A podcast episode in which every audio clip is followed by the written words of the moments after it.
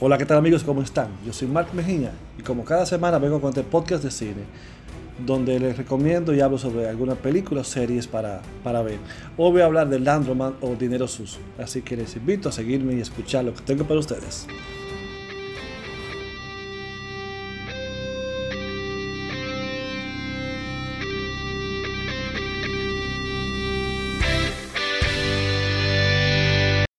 Sabe que cine bien realizado es una herramienta perfecta para contar historias que incluso muchas veces nos rodean, conocemos, pero que casi nunca la entendemos. Y este es el caso de, de Laundromat o Dinero Sucio, la cual está basada en el libro de Jack Bernstein. Esta película de la que estoy hablando está disponible en Netflix.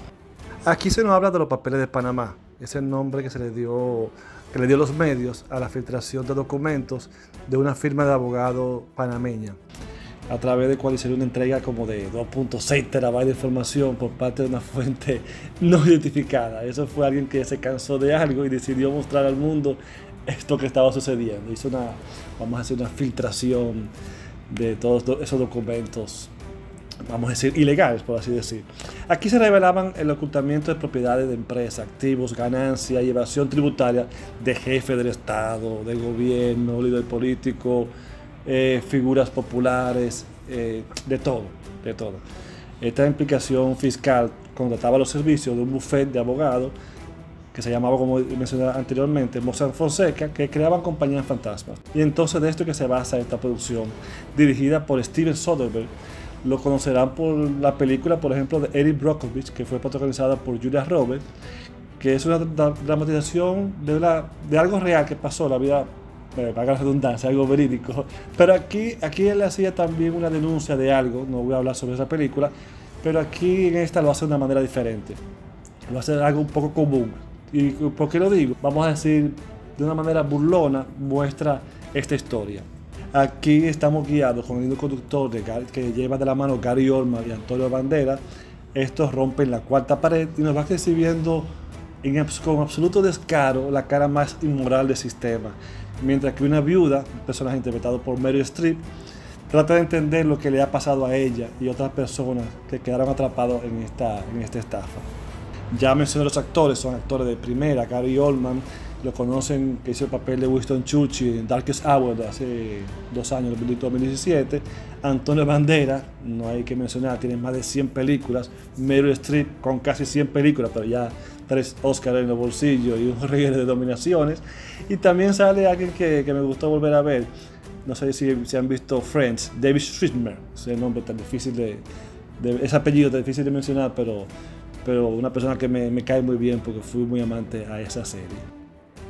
Anteriormente mencioné la cuarta pared. Me gustaría detallar un poco sobre, sobre este término que inicia en el teatro, que da origen a lo que es la cuarta pared, da origen a la relación directa en las obras teatrales, porque generalmente se, se desarrolla una obra en un cuarto donde hay cuatro paredes, la del fondo, laterales, y la cuarta que viene siendo el público que está de frente viendo la, la obra, vamos a decir. Y entonces cuando el actor interactúa o mira, vamos a decir, a la persona ya está rompiendo esa realidad, está rompiendo esa pared. Y de ahí viene el nombre de, de la cuarta pared. Es un, es un estilo y técnica un poco riesgosa, que se debe dominar bien su uso y, para evitar que el espectador no pierda el interés, o peor aún, que, que, no logre centrarse en el relato mostrado por la incomodidad que puede causar esto.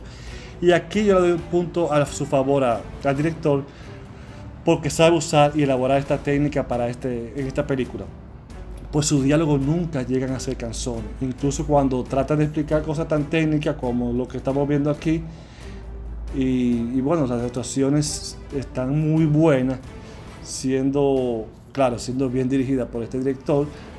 Pero yo considero también que aparte de que es un buen guion, buen, buena dirección, eh, creo también que el cast, o sea, la selección del personaje, fue muy bien concebida porque hicieron bien atinado el uso de cada, de cada personaje para, para, para este guion. Yo creo que, que, fue una mezcla bien perfecta en cuanto a la creación del personaje del guion y la selección de los mismos. Porque cuando ustedes vayan, vean a Meryl Streep, por ejemplo, la van a ver tan pero tan natural que ustedes creen que es ella en realidad.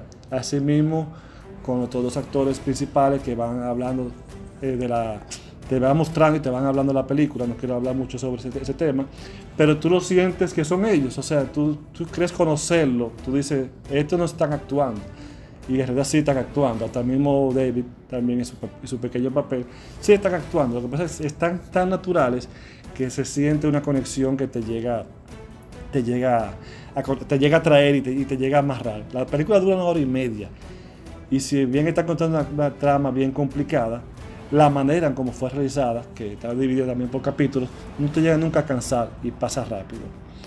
Así que esta es mi recomendación de la semana. Para terminar este podcast también me gustaría, recalcar, no, no lo puedo dejar atrás, destacar el final de la película, donde el cierre deja un mensaje, nos, dice, nos dan un mensaje todavía más claro de la denuncia o el motivo real de esta película. Así que les recomiendo a que la vean. Como mencioné anteriormente, está en Netflix. Eh, está muy bien en todos los aspectos. Aparte de que el tema es muy, pero muy interesante y bien desarrollado, te lo explica de una manera bien didáctica todo sobre lo que aconteció con este, con este caso. Así que les invito a verla en Netflix y ya saben, eh, estoy aquí cada semana en este podcast de Mark te recomienda, te recomienda y gracias por, por seguirme. Así que nos vemos la próxima semana, o mejor dicho, nos escuchamos la próxima semana. Hasta la vista, baby.